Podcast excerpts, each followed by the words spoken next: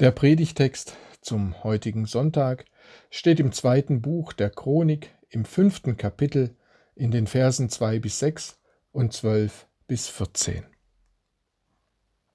Salomo rief alle Ältesten von Israel und alle Stammes- und Sippenoberhäupter nach Jerusalem. Sie sollten dabei sein, wenn die Bundeslade des Herrn aus der Stadt Davids, dem Stadtteil Jerusalems auf dem Berg Zion, zum Tempel gebracht wurde. Und so kamen im Monat Etanim, dem siebten Monat des Jahres, alle führenden Männer aus Israel in Jerusalem zusammen. In diesem Monat wurde auch das Laubhüttenfest gefeiert. Als alle versammelt waren, hoben die Leviten die Bundeslade hoch und trugen sie hinauf zum Tempel. Zusammen mit den Priestern brachten sie auch das heilige Zelt hinauf mit all seinen dem Herrn geweihten Gegenständen. König Salomo und die Israeliten, die zu diesem Fest gekommen waren, hatten sich bei der Bundeslade versammelt. Sie opferten so viele Schafe und Rinder, dass man sie nicht mehr zählen konnte. Auch die Singer der Leviten waren gekommen. Die Leiter Asaf, Heman und Jedutun mit ihren Söhnen und Verwandten. Sie trugen Gewänder aus feinem, weißen Leinen und standen mit Zimbeln, Harfen und Lauten an der Ostseite des Altars. Bei ihnen hatten sich 120 Priester aufgestellt, die auf Trompeten spielten. Zusammen stimmten die Sänger und Musiker ein Loblied für den Herrn an, begleitet von Trompeten, Zimbeln und anderen Instrumenten, sangen sie das Lied Der Herr ist gütig, seine Gnade hört niemals auf. Während sie sangen, kamen die Priester wieder aus dem Tempel heraus. Und da erfüllte die Wolke der Herrlichkeit des Herrn das ganze Haus. Es entbehrt nicht einer gewissen Ironie, dass wir heute am Sonntag Kantate, ausgerechnet am heutigen Sonntag Kantate, das heißt übersetzt singet, nicht singen dürfen. Texte, die davon sprechen, wie Gott mit Gesang und Instrumenten gelobt wird, hören wir heute zwar, aber wir dürfen es ihnen nicht nachtun. Zum Beispiel Psalm 98, dem Wochenpsalm. Singet dem Herrn ein neues Lied, denn er tut Wunder. Lobet den Herrn mit Harfen, mit Harfen und mit Saitenspiel, mit Trompeten und Posaunen, jauchzet vor dem Herrn, dem König. Immerhin vertritt uns heute die Orgel. In Gottes Gegenwart fallen Menschen in Gesang und Jubellieder. Die Freude bricht geradezu aus ihnen heraus in Gottes Gegenwart. In Gottes Gegenwart können wir nur von Gottes Güte, Barmherzigkeit und Gnade singen. Klagelieder stimmen wir ein, wenn Gott uns fern erscheint. Aber in der Gewissheit seiner Gegenwart stimmen wir ein in den Lobgesang der Israeliten und der Engel, wenn heute auch nur im Geiste. Aber das muss unserer Begeisterung keinen Abbruch tun. Der Urausdruck von Freude ist das Singen. Schon die Menschen der Steinzeit bauten Flöten und trommelten. Beispiele dafür können wir im Urmu in Blaubeuren besichtigen. Und nichts spricht dagegen, dass diese Steinzeitmenschen zu dieser Musik auch gesungen haben. Musik gehört zum Menschsein, zur Urerfahrung, wie Gefühle sich nach draußen einen Weg bahnen, wie Gefühle andere mitreißen können. Der Reformation war es ein Herzensanliegen, dass die christliche Gemeinde miteinander Lieder singt. Martin Luther dichtete und komponierte Lieder für den gottesdienstlichen Gebrauch in deutscher Sprache. Die Lieder sollten verständlich sein. Darum wurde er auch die Wittenbergische Nachtigall genannt. Gott zu singen und zu spielen durchzieht auch die ganze Bibel.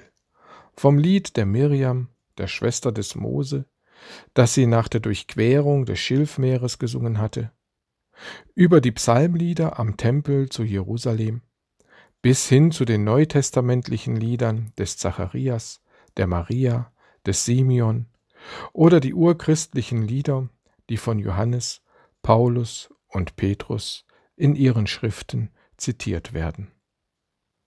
Das Volk Israel und die christliche Gemeinde ist ohne Musik nicht denkbar. Welch geistliches Weltkulturerbe stellen allein die Kantaten und Oratorien Johann Sebastian Bachs dar. Seinen Werken gab er die Überschrift Soli Deo Gloria, allein Gott zur Ehre, zur Verherrlichung, zur Verehrung. Immer wieder werden zur Ehre Gottes neue Lieder geschrieben. Wir sehen es an dem neuen Liederbuch Neue Liedern Plus. Und das ist nur eine Mini-Auswahl an neuen Liedern, die fast wöchentlich herauskommen und geschrieben werden von Christen, die Gott loben. Heute, liebe Gemeinde, wäre unsere erste Konfirmation in diesem Jahr gewesen. Nächsten Sonntag die zweite. Beide müssen ausfallen. Volle Gottesdienste, schöne Musik.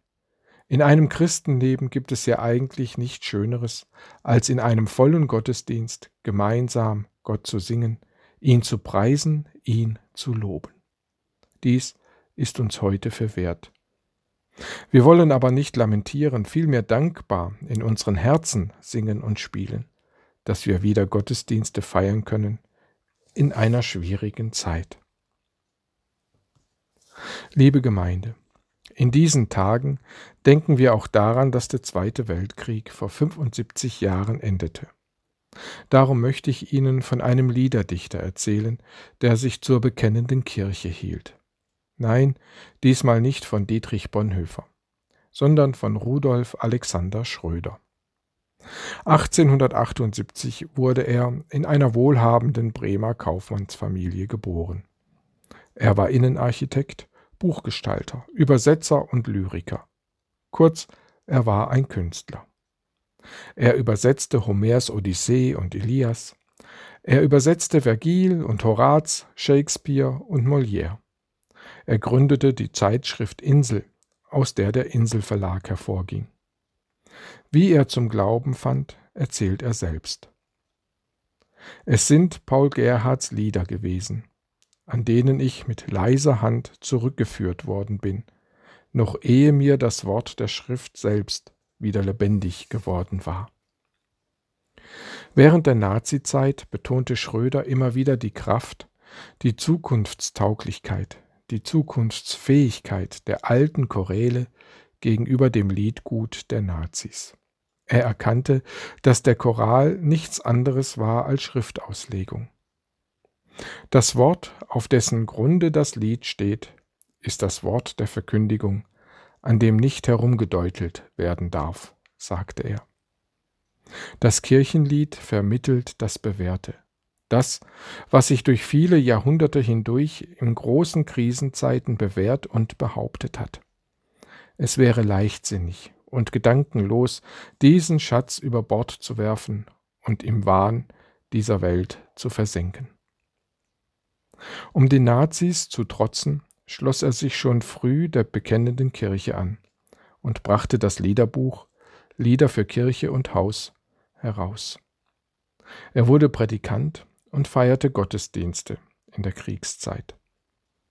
Er hatte für sich und seine Zeit das bleibende Fundament des Evangeliums erkannt und daran festgehalten. 1962 verstarb Rudolf Alexander Schröder im Alter von 84 Jahren. Mit ein paar Zeilen von Rudolf Alexander Schröder möchte ich schließen. Es mag sein, dass alles fällt, dass die Burgen dieser Welt um dich her in Trümmer brechen. Halte du den Glauben fest, dass dich Gott nicht fallen lässt. Er hält dir sein Versprechen. Bekannt wurde sein Abendlied. Abend ward, bald kommt die Nacht. Schlafen geht die Welt. Denn sie weiß, es ist die Wacht über ihr bestellt. Einer wacht und trägt allein ihre Müh und Plag. Der lässt keinen einsam sein, weder Nacht noch Tag. Jesu Christ, mein Hort und Halt, dein gedenk ich nun. Tu mit Bitten dir Gewalt, bleib bei meinem Ruhm. Wenn dein Aug ob meinem wacht, wenn dein Trost mir frommt, weiß ich, dass auf gute Nacht guter Morgen kommt. In diesem Sinne schauen wir zuversichtlich in die Zukunft, vor allem in die neue Woche, die vor uns liegt. Der Herr ist gütig, seine Gnade hört niemals auf. Amen.